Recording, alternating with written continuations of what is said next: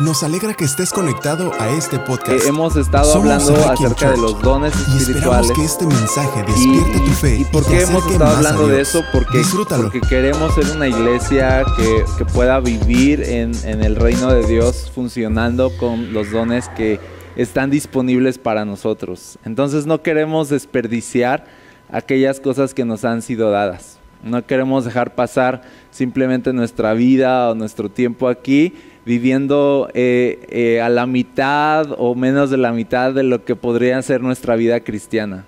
Uno tendría que pensar así de, orar y decirle a Dios, "A- hasta, hasta cuánto podría tener de ti en, en mi vida, ¿no? Hasta, hasta cuánto podría crecer en ti en vida, ¿no? Y, pedirle a Dios, yo quiero llegar hasta ese punto, ¿no? Llegar a crecer hasta la estatura de Cristo.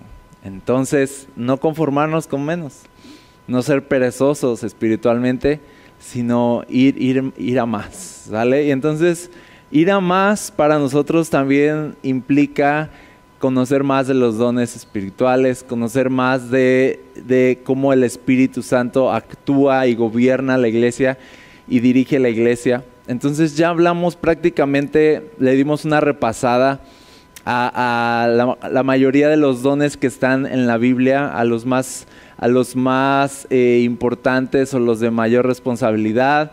Y también hablamos de, de todos los dones que en realidad tenemos, ¿no? Entonces yo sé que todavía quedan por ahí dudas.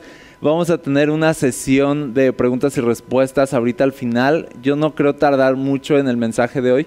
Entonces, porque quiero dejar por ahí preguntas todavía, si tienes dudas acerca de los dones espirituales, si tienes dudas acerca de cuál es tu don espiritual, ¿no? O cómo puedes descubrir cuál es tu don, o cómo puedes activarte en un don. Y del tema de hoy. El tema de hoy a lo mejor es un bonus, es un bonus track hoy, porque no viene precisamente cuando se menciona la lista de dones, no viene este asunto o este servicio que, que la iglesia puede ejercer eh, en, en su tarea, en su misión de alcanzar al mundo con el Evangelio, y es acerca de echar fuera demonios.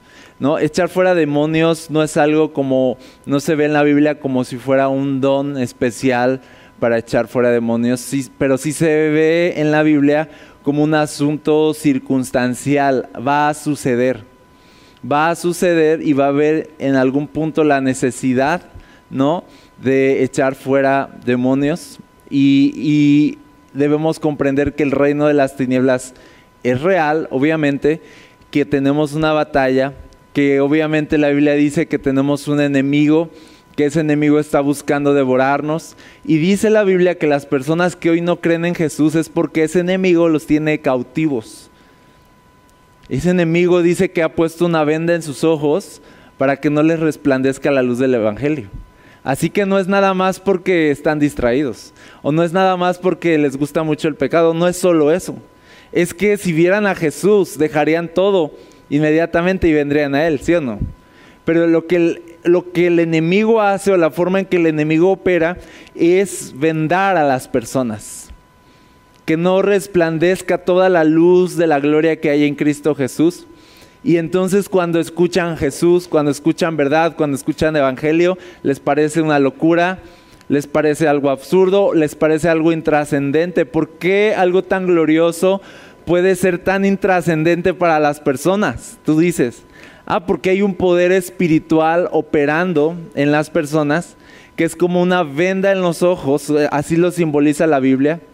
El diablo ha puesto una venda en los ojos para que no les resplandezca la luz del Evangelio. Muchas personas han sido llevadas cautivas por el diablo. Desde Génesis tú ves a la serpiente que es Satanás engañando con astucia al hombre y a la mujer para que desobedecieran a Dios. Y entonces lo sacó del plan de Dios y del propósito de Dios. Y lo sacó de un entorno perfecto y se convirtió en un entorno pecaminoso, destructivo y lleno de maldición.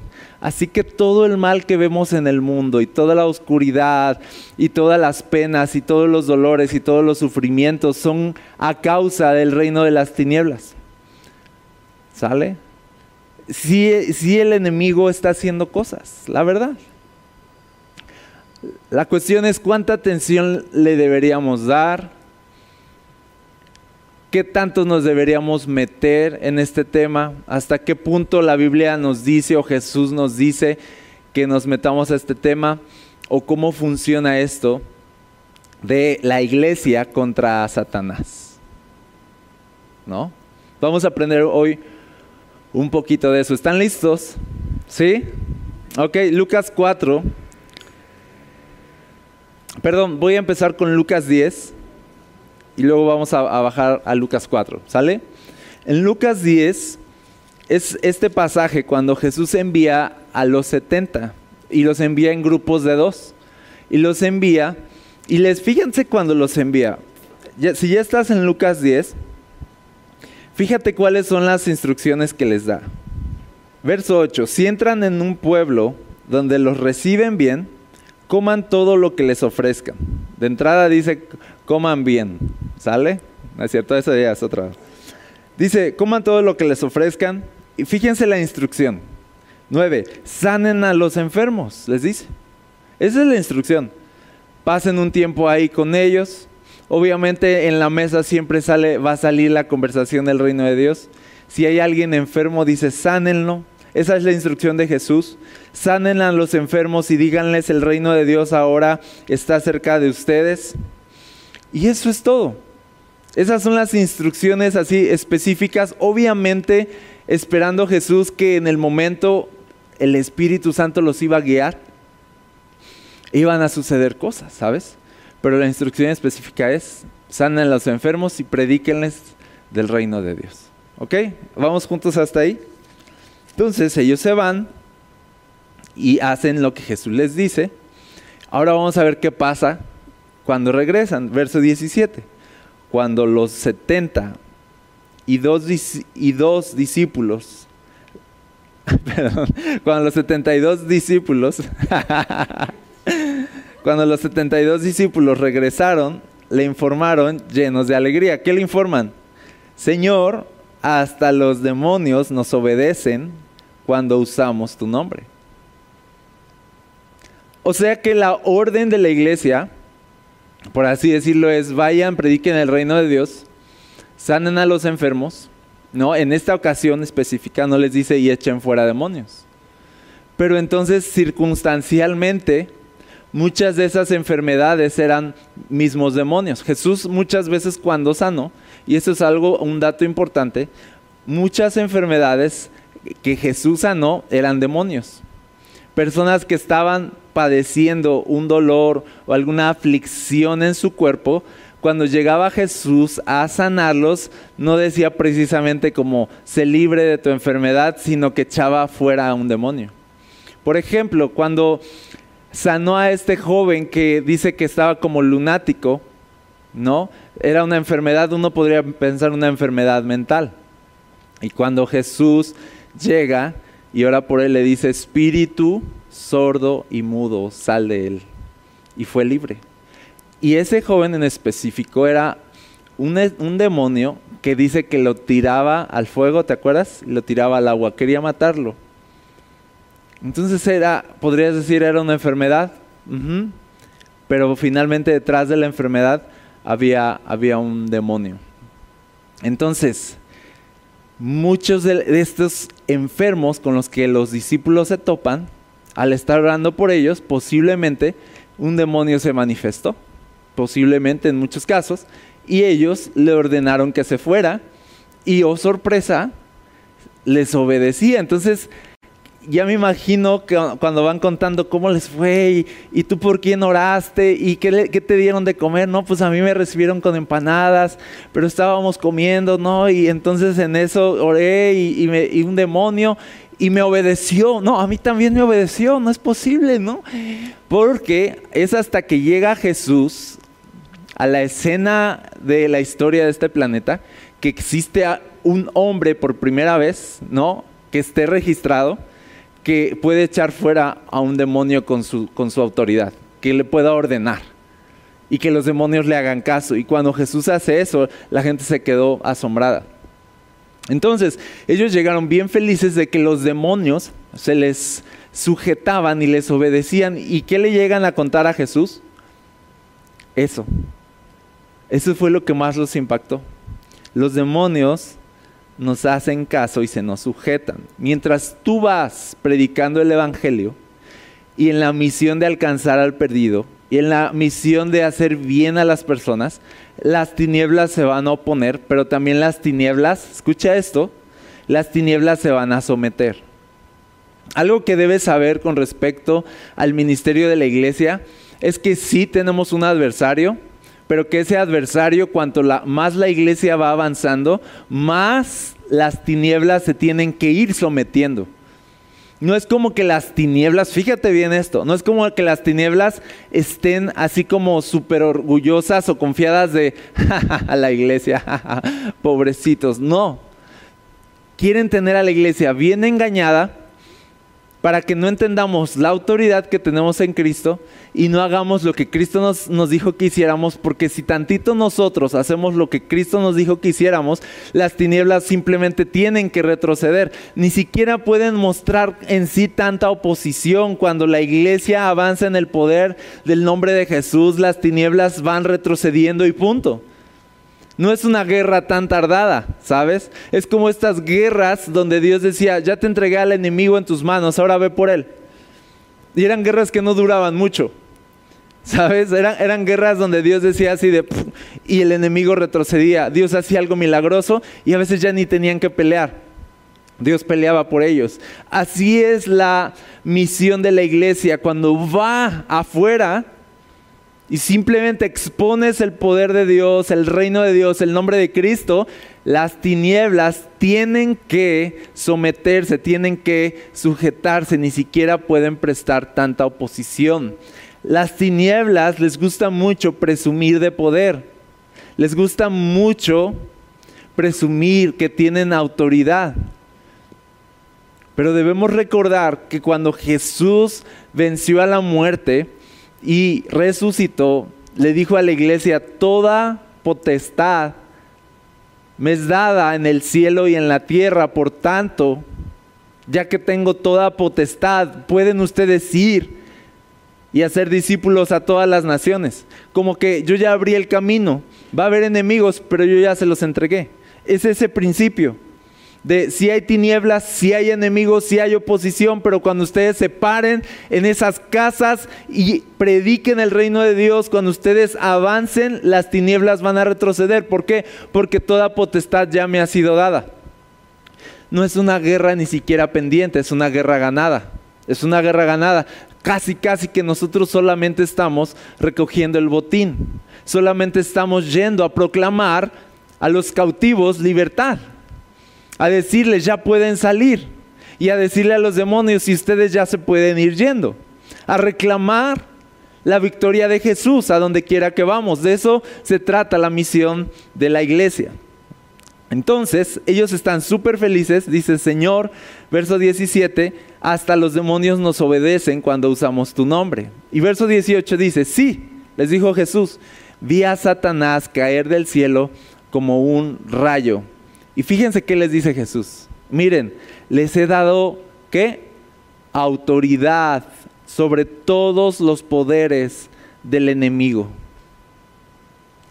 Pueden caminar entre serpientes y escorpiones y aplastarlos. Nada les hará daño. Y como nota, dice, pero no se alegren, porque estaban súper felices. No se alegren de que los espíritus malignos los obedezcan. Dice, alégrense porque sus nombres están escritos en el cielo. Eso es un dato importante. No, mi alegría no es cuánto Dios me usa. Ah, el ministerio que Dios me dio. Ah, qué importante. No, mi alegría es soy hijo de Dios. Dios me escogió, Dios me amó. Soy su hijo. Y Él me ama por, porque soy su hijo, no porque soy eh, un siervo aquí y hago cosas. No, no, no, por, no es eso.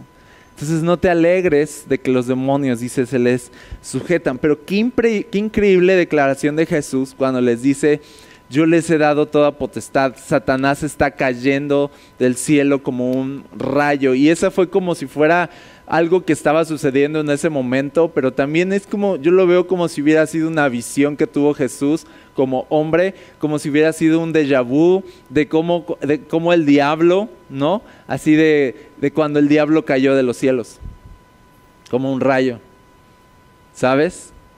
Y fue aplastado. Y fue puesto abajo. Él quería estar por encima, escucha. El diablo quería estar por encima pero fue puesto abajo. ¿Te imaginas cuánto le cala a alguien que es súper orgulloso estar por abajo? ¿Sabes? Y Satanás está debajo. Dice, ustedes pueden pasar encima. Eh, hace alusión a las serpientes y a las escorpiones, haciendo alusión al reino de las tinieblas.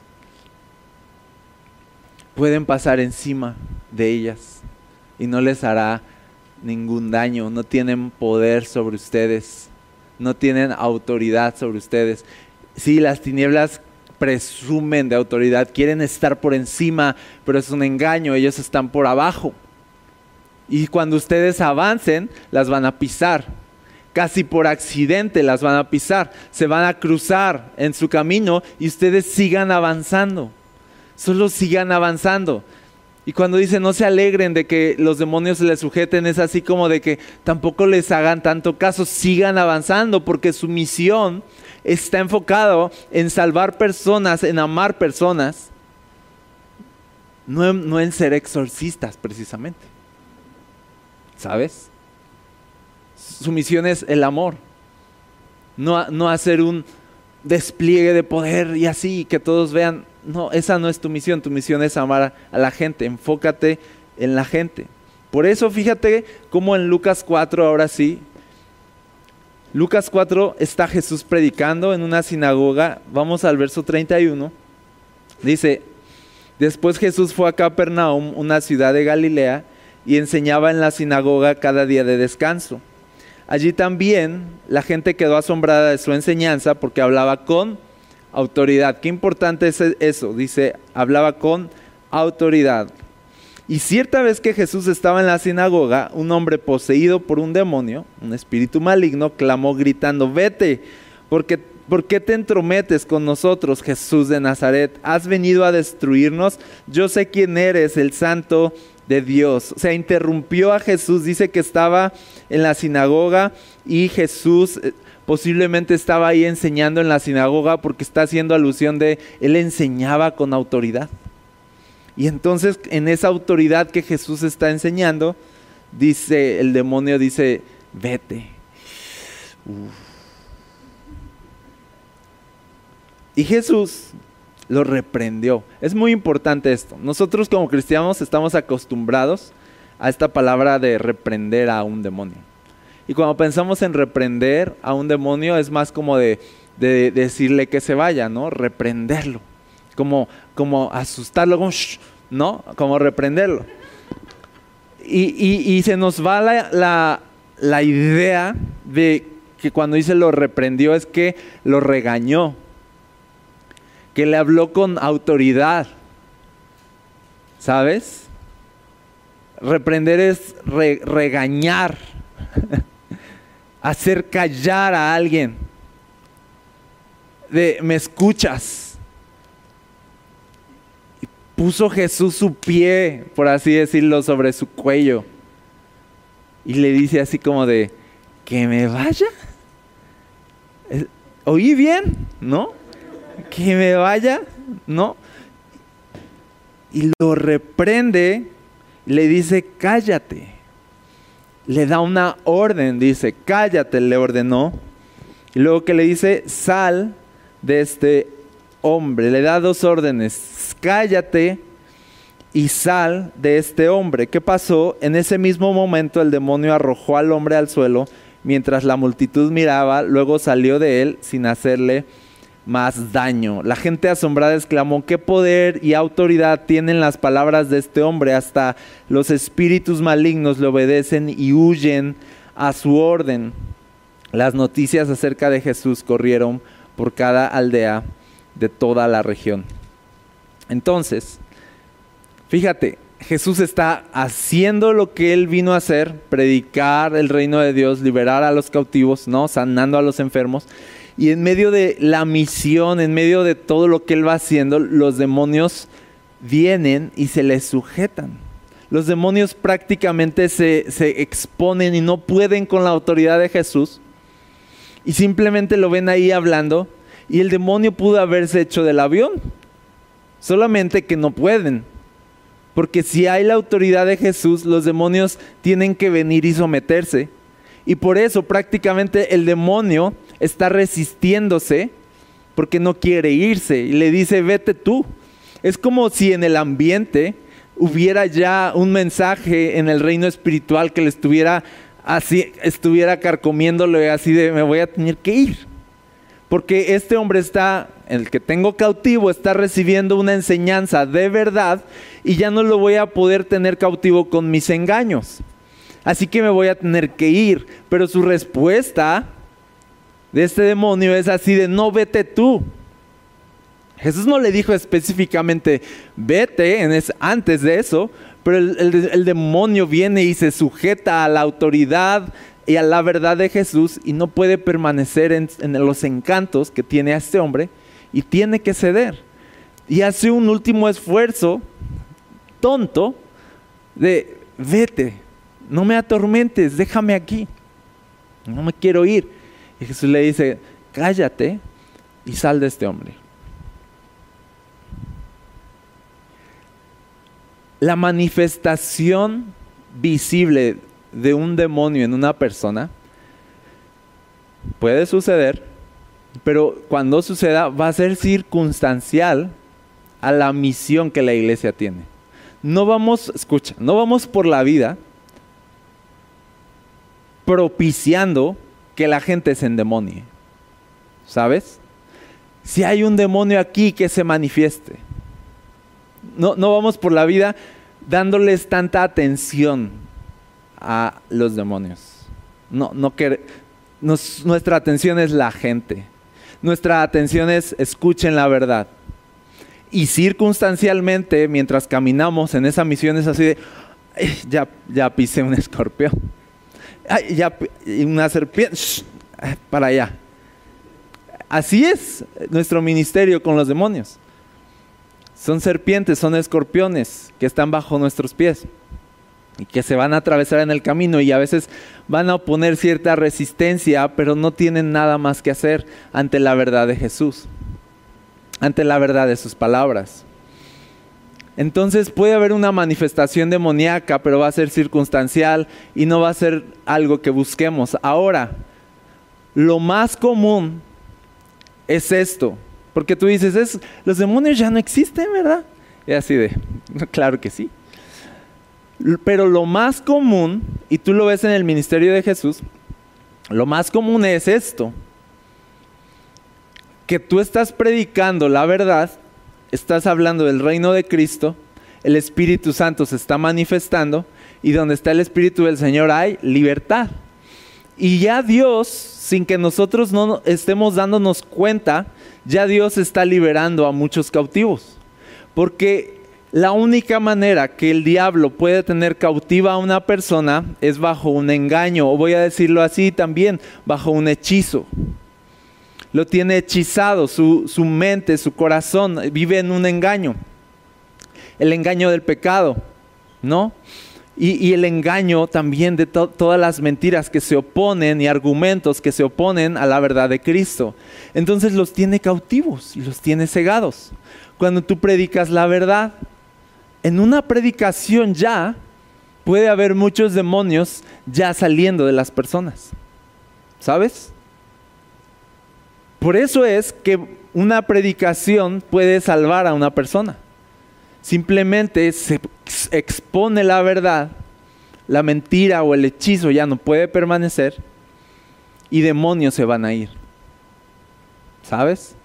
Entonces sí, sí existen los demonios, sí hay personas que tienen un demonio, no dentro, pero que son demonios que se van a someter al reino de Cristo y muchas veces no nos vamos a dar cuenta. ¿Van, conmigo? Pero a veces va a haber, y esto lo vemos en la Biblia, va a haber demonios que tienen su equipo, ¿no? Que no están solos, ¿se acuerdan? No están solos o que llevan tiempo ahí, en ese cuerpo.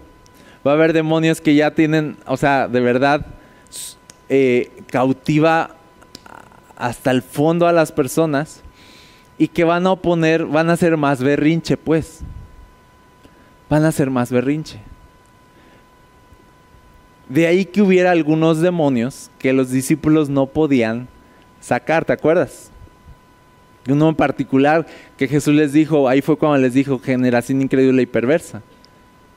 Y, luego se le preguntaron, ¿y por qué nosotros no pudimos? Y les dice, este género, ¿te acuerdas? Este tipo de demonios, pues se resisten un poco más. Son un poco más chilletas, ¿no? No es nada más así vas a tener que, dice, ayunar a veces, vas a tener que orar, ¿no?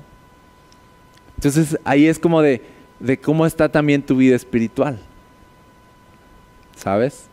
¿Qué tan pesada puede ser tu vida espiritual para enfrentarte a, veces a situaciones más complicadas con, con demonios? Entonces, pero es, las manifestaciones demoníacas pueden ser simplemente circunstanciales. Ahora, ¿Se nos manda a echar demonios como cristianos? Sí, si se presenta una oportunidad de una persona está endemoniada, sí se nos manda que echemos fuera a los demonios. Fíjate en, en Marcos capítulo 16, Jesús resucita, verso 14, perdón, verso 15.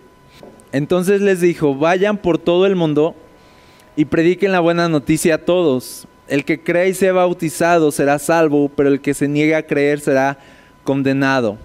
Estas señales milagrosas acompañarán a los que creen, expulsarán demonios en mi nombre y hablarán nuevos idiomas. Podrán tomar serpientes en las manos sin que nada les pase y si beben algo venenoso no les hará daño. Pondrán sus manos sobre los enfermos y ellos sanarán. Fíjate estas palabras que siguen, verso 19. Cuando el Señor Jesús terminó de hablar con ellos, fue levantado al cielo y se sentó en el lugar de honor a la derecha de Dios. Y los discípulos fueron por todas partes y predicaron, y el Señor actuaba por medio de ellos, confirmando con muchas señales milagrosas lo que decían. Confirmaba con poder las palabras de verdad que había en ellos. Ahora, ¿recuerdas que la Biblia dice, este salmo, siéntate, dijo el Señor a mi Señor, dice David, siéntate a mi derecha hasta que ponga a todos tus enemigos bajo tus pies. ¿Te acuerdas? ¿A quién se refería? A Jesús. Cuando Jesús dice, yo voy a estar a la diestra del Padre y voy a interceder por ustedes y rogaré y Él enviará un consolador, les dijo, les conviene por eso que yo me vaya. Estar a la diestra del Padre es su mejor, su mejor opción, es la mejor opción para ustedes, les conviene. Porque les voy a dar autoridad, les voy a dar mi espíritu, porque la autoridad que yo voy a tener a la diestra del Padre la van a tener ustedes. De ahí que les diga, toda potestad me es dada, por tanto vayan. Pero dice esto, el Señor, el Padre le dice a Cristo, siéntate a mi derecha hasta que ponga todos tus enemigos bajo tus pies. Y es como si en ese momento se hubiera activado como una, una fuerza de atracción hacia Jesús. Todo está, y hablo de todo, toda la creación, absolutamente todo, desde que Jesús está sentado a la diestra del Padre, todo está volviendo a Él. Todo lo que colapsó en Génesis está volviendo a unirse en este episodio de Jesús estando sentado a la diestra del Padre. Y por eso dice que todos sus enemigos otra vez se le están arrodillando y todo se está sometiendo a Él otra vez. Todo está sometiéndose de nuevo a su dominio. Todo lo que una vez colapsó por el pecado y el engaño de las tinieblas en Génesis, ahora en Cristo, sentado a la diestra del Padre, todo está volviendo y estamos en ese proceso donde el reino de Dios está volviendo a tomar dominio de todas aquellas cosas que colapsaron y quedaron, separadas de Él. Cuando digo todo, es todo. En la cruz, en Jesús, todo está volviéndose a unir. Así que fíjate, cuando Jesús es levantado, cuando Jesús es levantado, nada puede permanecer de pie. Todo se debe someter a Él. Tú, yo, la creación, los árboles, las montañas, los peces, los animales, las estrellas, toda la creación, ah, y también los demonios. Ahí vienen también, y, estamos siendo así como, y en este momento está sucediendo esto. El reino ya está entre nosotros, hasta que dice, hasta que un día toda rodilla se va a doblar y toda lengua va a confesar que Jesús es el Señor. Entonces, qué padre salmo cuando dice, aquí vas a estar a mi diestra hasta que todo se haya sometido a ti. Y ahorita Jesús, por así decirlo, ahorita Jesús está sentado. Estamos en ese tiempo de él, él, está sentado a la diestra del Padre, lo cual significa tenemos un intercesor en Jesús, lo cual significa el Espíritu Santo está operando en la iglesia, porque Jesús está a la diestra del Padre, y lo cual significa y toda potestad le ha sido dada en el cielo y en la tierra. Lo cual significa que entonces a donde la iglesia vaya, la iglesia tiene la misma autoridad y el mismo poder que había en Jesús. Les dice, yo tengo toda potestad y dice, dice la Biblia claramente que toda esa potestad nos fue dada a nosotros y que puso a la iglesia por cabeza. ¿Te acuerdas? En Efesios les dio autoridad. Así que, obviamente, si todo se está sometiendo a Jesús, entonces a donde la iglesia vaya en la autoridad de Jesús, los demonios tienen que retroceder. A veces van a salir sin que nos demos cuenta o a veces se van a manifestar para echarnos un round con ellos. Pero ¿qué, tiene, ¿qué va a pasar? Se tienen que ir. Eso es lo que tú debes saber, ¿sabes? Si un día te pasa, ¿no? Que se manifieste un demonio en una persona, no corras, no grites, no empujes. Mantén la calma, ¿no? Busca las áreas de salida, de emergencia. No es cierto. No, no, no corras, sale. Lo primero que debes pensar es así de, de se manifestó porque ha llegado el reino de Dios y se ha acercado el reino de Dios. De hecho, una de las señales de que el reino de Dios está cerca es que los demonios están abandonando sus puestos y, están, y están huyendo. Por así decirlo, huyendo.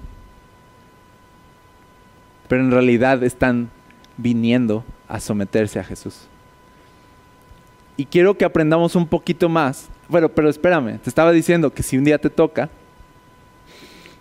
tú, sepas que hay autoridad de Cristo, no eres tú. Si tú te presentas en tu nombre, de, yo he orado mucho y eh, así de, el diablo, los demonios les digo que presumen, ¿no? De, no sabes quién soy y, bla, bla, bla, y así de, jaja, tú quién eres, no pasa, ¿no? No caigas en provocaciones. No es así de, que quién soy? Soy hijo de Dios desde 1973. ¿No? Soy el líder, no en mi iglesia de niños. ¿No? Este, o sea, no caigas en el juego. No tienes que hablar con ellos. Tienes que callarlos y echarlos fuera. Por la autoridad de Jesús y seguir en lo tuyo. No le debemos dar tanta importancia en realidad porque el reino de las tinieblas ya está cayendo, ya está en picada. ¿Sabes? Entonces solo es cállate y sal. En el nombre de Jesús, no es mi nombre. Entonces tú no, nunca pongas así de, así de, yo quién soy, así de, pues no eres nadie. Pero ¿quién te manda? ¿Quién te mandó? ¿Quién te mandó? Cristo. Por eso, muy torpemente, aquellas personas en el libro de Hechos que intentaron echar fuera a un demonio, tontamente dijeron, en el nombre del Dios que predica Pablo, y prácticamente le estaban echando así, no estaban en el nombre de Jesús, no sabían quién era Jesús, tanto que pensaron que Pablo podía ser más intimidante, ¿sabe? Así de, así de, el demonio, te echamos a Pablo, así, le echaron a Pablo, le echaron a Pablo. Pensaron, de, es en el nombre de una, de una persona. No es tu capacidad de exorcista. Ser exorcista, no es nada de eso. Es que cualquier persona en la autoridad de Cristo puede mandar a un demonio que se vaya de una persona. En el nombre de Jesús. ¿Por qué? Porque el reino de Dios está aquí ¿Por qué? Porque Cristo está sentado a la diestra del Padre. ¿Por qué? Porque todos los enemigos se están sujetando a la autoridad de Cristo ahorita mismo. Por eso. Simplemente por eso. ¿Ok? Eso es lo que está pasando a nivel espiritual. Ahora, fíjate, vamos a ver un episodio y aprender un poquito más de, de demonios, echar fuera demonios. Marcos capítulo 5 es el episodio del endemoniado Gadareno. Vámonos un poquito así como a grandes ligas, ¿no? Marcos capítulo 5, verso 1. Entonces llegaron al otro lado del agua, a la región de los Gerasenos. Aquí en mi versión dice así. Cuando Jesús bajó de la barca, un hombre poseído por un espíritu maligno salió de entre las tumbas a su encuentro. Este hombre vivía en las cuevas de entierro y ya nadie podía sujetarlo, ni siquiera con cadenas. Siempre que lo ataban con cadenas y grilletes, lo cual le hacían a menudo, él rompía las cadenas de sus muñecas y destrozaba los grilletes. No había nadie con suficiente fuerza para someterlo. Día y noche vagaba entre las cuevas. qué, terrorífico, ¿no? donde enterraban a los muertos y por las colinas aullando y cortándose con piedras afiladas. esto está grueso. Esto está grueso. Así asustaban a los niños del barrio, ¿no? Así de ahí viene el gadareno. Ahí viene el gadareno. Te va. Si no te comes la sopa, va a venir el gadareno por ti. Si no te duermes rápido, va a venir el gadareno a jararte los pies. Te va a llevar a vivir a las tumbas con él y los niños así se alineaban a sus padres en ese momento. Entonces dice, fíjate qué impresionante, dice, cuando Jesús, verso 6, todavía estaba a cierta distancia, ni siquiera Jesús estaba por ahí, dice, todavía estaba Jesús. El hombre lo vio, corrió a su encuentro y se inclinó delante de él. Wow. No fue como que lo, porque se, piensa de los demonios huyen delante de Dios, se dice porque pensamos de los enemigos del Señor huyen delante de su presencia. Ok, válido, pero más acertado es decir que los demonios no es que huyan de Jesús, los demonios tienen que venir y arrodillarse ante Él. No pueden simplemente, vámonos, que ahí viene Jesús. Tienen que venir. Tienen que venir. Porque Jesús manda. Porque Jesús tiene toda autoridad. Entonces, por muy picudo que fuera él y todos los que estaban con él, porque eran muchos espíritus, por muy picudo equipo que tuvieran a este hombre ahí cautivo haciendo tarugada y media, y asustando, intimidando a la gente y destruyendo su vida, por muy poderoso que fuera, cuando llegó Jesús a cierta distancia, tuvieron que venir, pero dice corriendo, corriendo, y se inclinaron ante él. Así de, ya llegó, ya llegó. Tenemos que ir. No, pero hay que huir. No se puede. No se puede. Tenemos que ir. Tenemos que someternos. Él es el rey. Ya llegó el rey. ¿No? Ya llegó el león el rey del bosque, el verdadero rey de Narnia. Ah, no, ya, ya estoy volviendo, ya me estoy, ¿no? Y cuando lanza su rugido, ¿no? Vuelve a ser primavera, ¿sí o no? Y todo se somete a él. Entonces, Jesús llega, se para y vienen los demonios y le sujetan. Qué, qué increíble escena. Todo se está sujetando a Cristo. Entonces viene, se sujeta a Cristo, se inclina ante Él, dando un alarido, verso 7, gritó. No lo alaba, ¿verdad? Porque es un demonio. Está luchando, odia a Jesús, ¿no? Dice, ¿por qué te entrometes conmigo, Jesús, Hijo del Dios Altísimo? En el nombre de Dios te suplico que no me tortures. Pues Jesús ya le había dicho al espíritu, sal de este hombre, espíritu maligno. Entonces Jesús le preguntó, ¿cómo te llamas? Y él contestó, me llamo Legión, porque somos muchos los que estamos dentro de este hombre. Entonces los espíritus malignos le suplicaron una y otra vez que no los enviara a un lugar lejano. Sucedió que había una gran manada de cerdos alimentándose en una ladera cercana. Envíanos a esos, cerdos, suplicaron los espíritus, déjanos entrar en ellos. Entonces Jesús, ¿qué dice? Les dio permiso. Él manda, les dio permiso, no me pregunten por qué, pero les dio permiso. Tengo teorías, pero solo son teorías. Los espíritus malignos salieron del hombre y entraron en los cerdos y toda la manada de unos dos mil cerdos se lanzó al lago por el precipicio y se ahogó en el agua. O sea, no les duró mucho, la verdad. De ahora van a estar en los cerdos mucho tiempo, o sea, en un segundo se murieron los cerdos y ya salieron así de, ah, y ahora hicimos un muy maltrato. ¿No? O sea, no les duró mucho, mucho la fiesta. Yo creo que Jesús sabía eso. ¿No? Pero mira la capacidad, por ejemplo, que tiene el diablo o el enemigo de destruir cosas. Recuerden que el ladrón viene a hurtar, a matar y a destruir entra el diablo en un animal, entran los espíritus malignos en un animal que no tiene, por así decirlo, dominio propio, que no va a presentar defensa y simplemente se los llevan al precipicio y los ahogan, ¿sabes?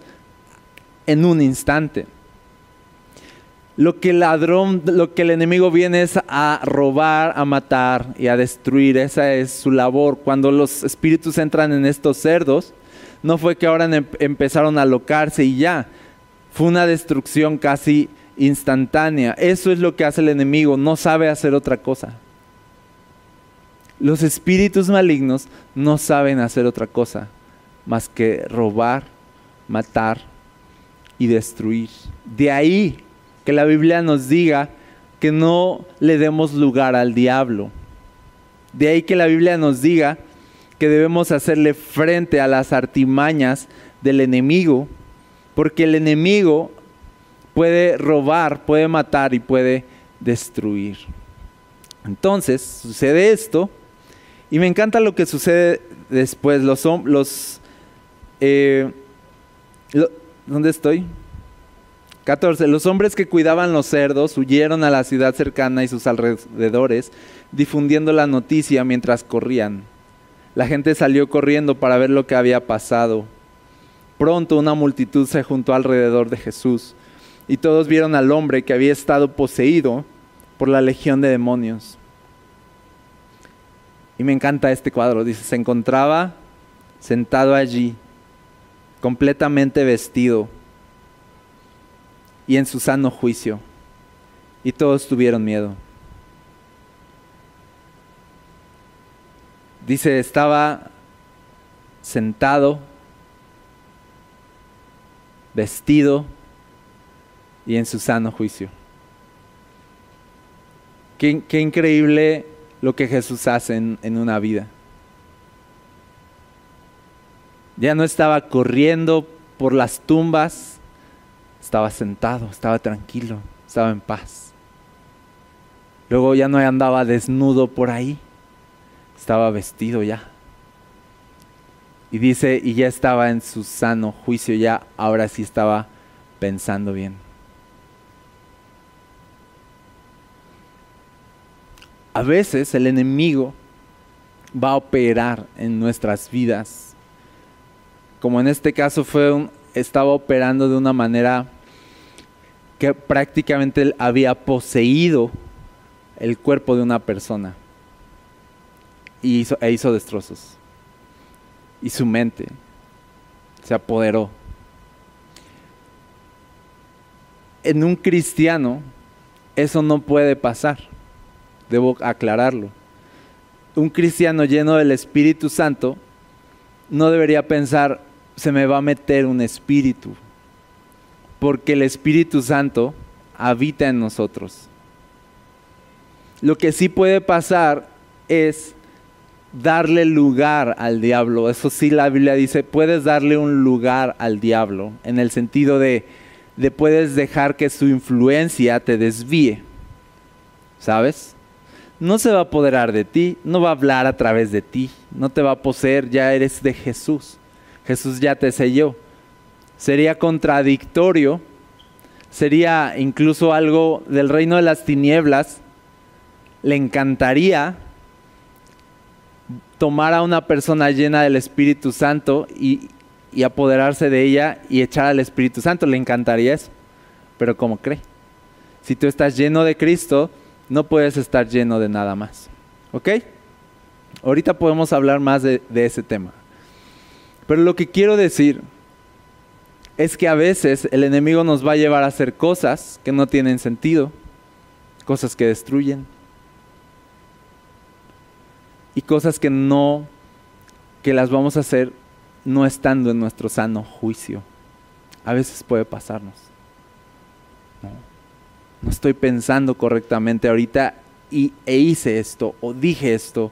A veces puede ser una influencia diabólica ahí operando. Pero me encanta cuando Jesús viene y libera. Entonces eres la persona que debía ser. Una persona centrada, una persona en paz, una persona que piensa bien. Que piensa bien ya. Así que este hombre, ya pensando bien, sabes que le dice, mientras Jesús entraba en la barca, verso 18, el hombre que había estado poseído por los demonios le suplicaba que le permitiera acompañarlo. ¿Qué hace una persona que ya está pensando bien, en su sano juicio? Quiere seguir a Jesús. Ese es el sano juicio. Quiero ir con Jesús. Quien no quiere ir con Jesús no está en su sano juicio. ¿Quién en su sano juicio no querría a Jesús? ¿Sí o no? Dice Jesús, ¿Quién, ¿Sí o no? ¿Quién en su sano juicio rechazaría a Jesús? Y si lo rechaza, no es normal. No es normal. Hay algo demoníaco, hay algo oscuro ahí que no te permite tomar una decisión sensata de abandonar lo que tengas que abandonar para seguir a ese hombre. Porque si tú supieras quién es el que te dice, Si tú supieras quién es el que te habla, el que te llama, no dudarías, lo dejarías todo y lo seguirías. Entonces las personas que no siguen a Jesús no están en su sano juicio. Pero cuando estás en tu sano juicio, quieres seguir a Jesús. Y dice, pero Jesús le dijo, no, ve a tu casa y a tu familia y diles todo lo que el Señor ha hecho por ti y lo misericordioso que ha sido contigo. Así que el hombre salió a visitar las diez ciudades de esa región y comenzó a proclamar las grandes cosas que Jesús había hecho por él, y todos quedaban asombrados de lo que les decía. Wow. Qué, increíble, qué increíble escena.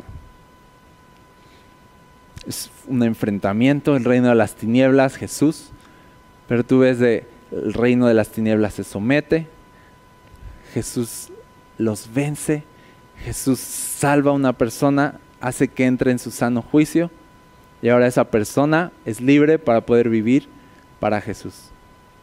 No hay, fíjate, no hay opción B en el reino de Cristo como puedes vivir para Jesús o hay estas otras opciones. No hay tal cosa como sí me gusta Jesús, pero me gusta también esto y lo otro, no estás pensando bien.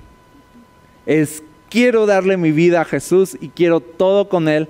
Haz tu voluntad en mí y cuando tú estás en tu sano juicio, te vas a parecer más, voy a, voy a compararlo, te vas a parecer más a lo que sucedió cuando este, estos demonios vieron a Jesús. Vinieron corriendo y se arrodillaron ante Él y se sometieron a Él. De ahí que la Biblia diga, los demonios también creen y tiemblan. Los demonios también igual pueden someterse, así como tú te deberías someter. ¿Sabes?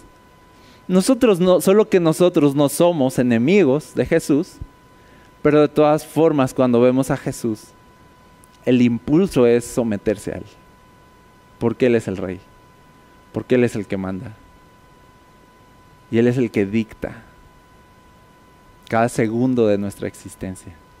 Es Jesús. Ok. Solo quiero dejarlos con esto. Santiago 4, verso 7. Y ahorita quiero contestar preguntas. ¿Ok? El fin del mundo se acerca. No, ¿verdad? No, eh, no, no, no. Pero fue de Dios, quizá, ¿eh? todos. Ok, Santiago 4.7 me, me equivoqué. Así que humíllense delante de Dios, resistan al diablo y él huirá de ustedes. Humíllense ante Dios, resistan al diablo y él huirá de ustedes. Algunas personas han usado esta cita, hay algunas corrientes que es la corriente que ayer les hablaba, la corriente cesacionista de ya no existen los dones, ya no existen los milagros, ya no existe nada, ¿no? O sea, ya ahorita es así pues, todo planito, ¿no? Entonces, esta corriente, para decir, pues busca descalificar todo lo que es del Espíritu Santo en cuanto a dones, en cuanto a milagros, eh, sanidades, dones de hablar en otras lenguas, etcétera los mismos ministerios, ok. Y en cuanto a echar fuera demonios, dice así como de, de no, la Biblia ya no nos manda a nosotros a echar fuera demonios, sino a resistir al diablo y él va a huir de nosotros. ¿Saben? Usan este tipo de citas. Dicen que cuando los apóstoles prácticamente fallecen, el ministerio apostólico desaparece. El ministerio apostólico, el ministerio de los enviados, como los setentas, o 72, que ahorita ya me di cuenta que son 72. Yo siempre pensaba que eran los 70s. ¿No? Ok, en la Reina Valera me están comunicando. Me están comunicando en este momento que la Reina Valera dice 70 con razón. Y de pronto me topo 72, por eso leí así de 70 y 2. Qué chistoso que. Bueno, este, este ministerio no de los enviados, los apóstoles, eran los que echaban fuera demonios. Y era una de las señales que seguían a los que habían sido enviados directamente por Jesús. Y era algo así como de, si no te envió directamente Jesús, entonces ya, ya, solo a los que envió directamente. Y el último al que envió directamente fue a Pablo, que se le apareció y lo dejó ciego, pero sí fue directamente. Ya de ahí, si a ti no se te apareció Jesús directamente o no viviste en el tiempo de Jesús, no tuviste una, una eh, no te dio Jesús esa autoridad como apóstol de ir, ser enviado, entonces ya eso se acabó. Como limitando a Jesús de, de las cosas grandes que Jesús hizo, solo alcanzaron para su ministerio y a los que él envió directamente en su cuerpo de carne o después de resucitado. Pero ya si Cristo ascendió fue así de ya, ya, no, una, y ya se acercan varios así de, eh, Señor, yo también, así de, no, no, una disculpa, ya, ya se cerró esto, no, ya cesó, ya cesó todo esto, ya, ya no va a haber nada de esto, y todos así de, ah, no, no es justo, y nos vamos tristes. Esa es la idea de la corriente cesacionista. Ya se acabó. Ya no aspires a los dones, ya no, es, ya no eches fuera demonios, no puedes. Eso es, no puedes. Ah, Señor Jesús. Entonces, y, entonces este versículo es de, no, ahora solamente humíllate a Dios y el diablo que ahí anda, y anda como león rugiente buscando a quien devorar, va a huir. ¿Ok? De ti. Aguanta, resiste. Ok, muy, muy equivocado. Porque esta cita se refiere a la lucha que cada cristiano está sosteniendo en el día a día en su vida. No se refiere a los cautivos que están allá afuera y que no conocen a Jesús y que tienen el entendimiento entenebrecido y que no les ha sido alumbrado la gloriosa luz del Evangelio de Cristo y no están sanos, sentados, vestidos y en su juicio cabal, y esas personas están cautivas por el diablo, no se refiere a esas personas, tú resiste al diablo y huirá de ti. No, se refiere a en tu lucha personal, Cuídate, guárdate, no le des lugar al diablo, cómo cuidas tu vida espiritual, cómo va tu vida de oración, cómo te alimentas de la palabra de Dios, no le des lugar al diablo. No, viste de, toda la armadura de Dios para que puedas apagar los dardos de fuego del maligno. No ignores sus maquinaciones. Es esta lucha de, de ahí anda, ahí anda, tú atento, tú atento, tú no te dejes. Es una lucha contra ti. El diablo va a intentar ponerte el pie a ti. Pero nunca esta cita se refiere a la proclamación del reino de Dios, donde vamos con la verdad de Jesucristo y todas las mentiras y los hechizos se van apagando y que en eso circunstancialmente van a haber demonios que tienen cautivas a las personas que van a a veces manifestarse y hay que echarlos fuera. Ese ministerio sigue en pie. Jesús, hasta donde yo me quedé, sigue sentado a la diestra de el Padre y todo se sigue sujetando a sus pies. En ningún momento en la Biblia nos sugiere que esto tenga fecha de caducidad. ¿Cuándo se va a acabar el ministerio del Espíritu Santo en cuanto a dones? Dice, pues cuando Cristo venga en su reino, dice, ahí ya no va a ser trascendente que las profecías y que las lenguas, dice, todo eso cesará. Y de ahí esta corriente cesacionista dice de, ya ven, ahí dice, cesarán las lenguas. No se refiere a eso. Dice cuando, cuando Cristo, cuando su reino venga, ahí ya no va a tener sentido. Les estaba hablando del amor, ¿te acuerdas? Les estaba diciendo, ni crean que es tan importante. Les estaba diciendo lo que Jesús les dijo, así de, no se alegren de que los demonios se les sujeten. No es tan importante como de que tú eres salvo. Eso sí es importante. Entonces el ministerio apostólico, profético, de maestros, de pastores, sigue moviéndose entre nosotros. El poder del Espíritu Santo sigue vigente.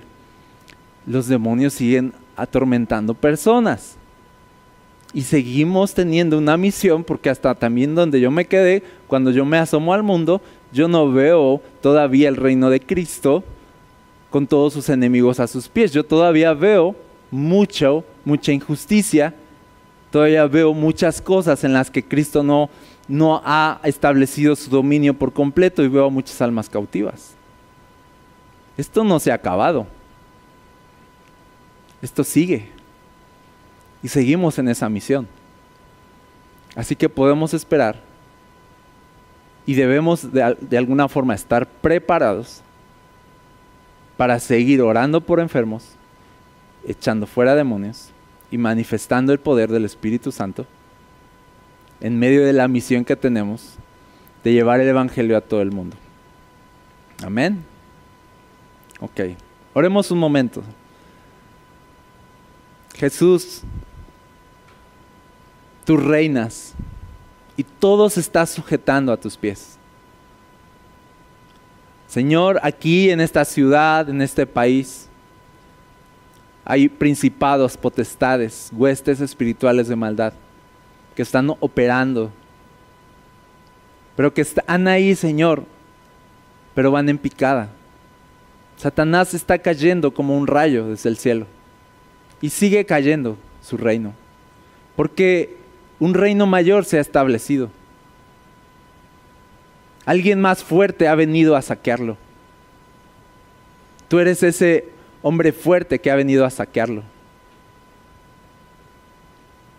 Gracias Jesús porque tu reino se está estableciendo. Ayúdanos como iglesia a ir en la autoridad de tu nombre y en esa autoridad hacer la obra que nos encomendaste, predicar el Evangelio, hacer discípulos, bautizar a las personas, sanar a los enfermos, echar fuera a los demonios. Todo en el poderoso nombre de Cristo Jesús.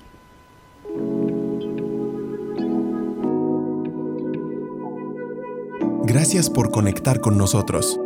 Si deseas más contenido como este, encuéntranos como Requiem Church en redes sociales o visita nuestro sitio web requiem.church. Oramos para que en donde quiera que estés, Dios siga trayendo ánimo y esperanza a tu corazón. Dios te bendiga.